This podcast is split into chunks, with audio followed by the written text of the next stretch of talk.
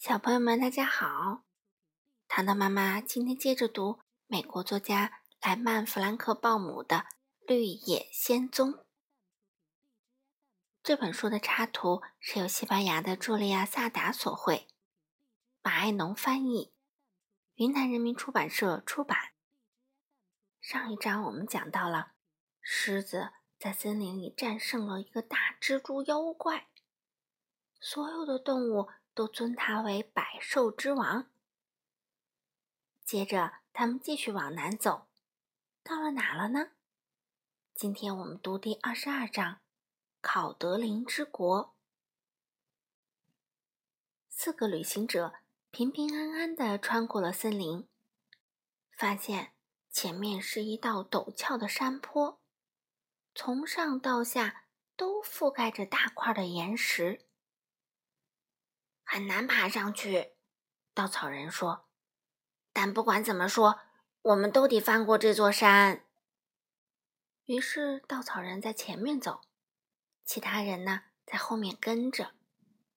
快要走到第一块岩石前时，突然听见一个粗嗓子喊道：“退回去！”啊，你是谁？稻草人问。岩石上探出一个脑袋。还是那个声音说道：“这座山是我们的，不许任何人过去。”可是我们必须过去，稻草人说：“我们要到可德林之国去。”就不许你们过去，那个声音回答。然后岩石后面冒出一个大家从没见过的最最古怪的人。他个子矮矮的，敦敦实实，脑袋很大，由布满皱纹的粗脖子支撑着，头顶是平的，但全身没有胳膊。稻草人说：“对不起，让你失望啦。但不管你愿不愿意，我们都得从你的山上过去。”他大着胆子往前走，嗯，快得像闪电一样。那人的脑袋突然从脖子里弹出来，平平的头顶打中了稻草人的胸口，打得他咕噜噜滚下山来。接着，那颗脑袋又像闪电一样缩回身体里。那人粗声大气的笑着说：“哈哈，不像你想的那么简单。”别的岩石后面也传来一片大笑声。多罗西看见山坡上冒出好几百个没有胳膊的榔头人，每块岩石后面都有一个。狮子听见由稻草人的不幸遭遇引起的笑声，顿时火冒三丈。他发出一声大吼，声音啊像打雷一样传出回音，三步两步冲上了山坡。又一颗脑袋闪电般的出击。强大的狮子像被炮弹打中一样，咕噜噜的滚下山来。多罗西跑下山，把稻草人扶了起来。狮子觉得全身又酸又痛，他走到多罗西面前，说道：“唉，跟这些脑袋会伸缩的人较量是没有用的，谁也抵挡不过他们。”那怎么办呢？多罗西问。翅膀的猴子招来，铁皮伐木工建议道：“你还有权利给他们下一次命令。”“对呀。”多罗西回答，然后戴上金帽子，念了那个神奇的咒语。猴子还像以前一样敏捷，一眨眼的功夫就一个不少的站在他面前了。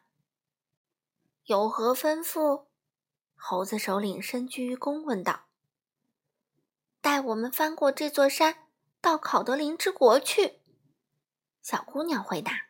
“没问题。”猴子首领说。那些带翅膀的猴子立刻抓起四个旅行者和托托，带着他们飞了起来。他们越过山顶时，狼头人气得高声大叫，把脑袋高高的弹向空中，无奈怎么也够不着那些猴子。猴子们带着多罗西和他的朋友们平安飞过山顶，把它们放在了美丽的考德林之国。这是你最后一次可以给我们下命令了，猴子首领对多罗西说：“再见，祝你好运。”再见，非常感谢你们。小姑娘回答。猴子们飞到空中，一眨眼就不见了。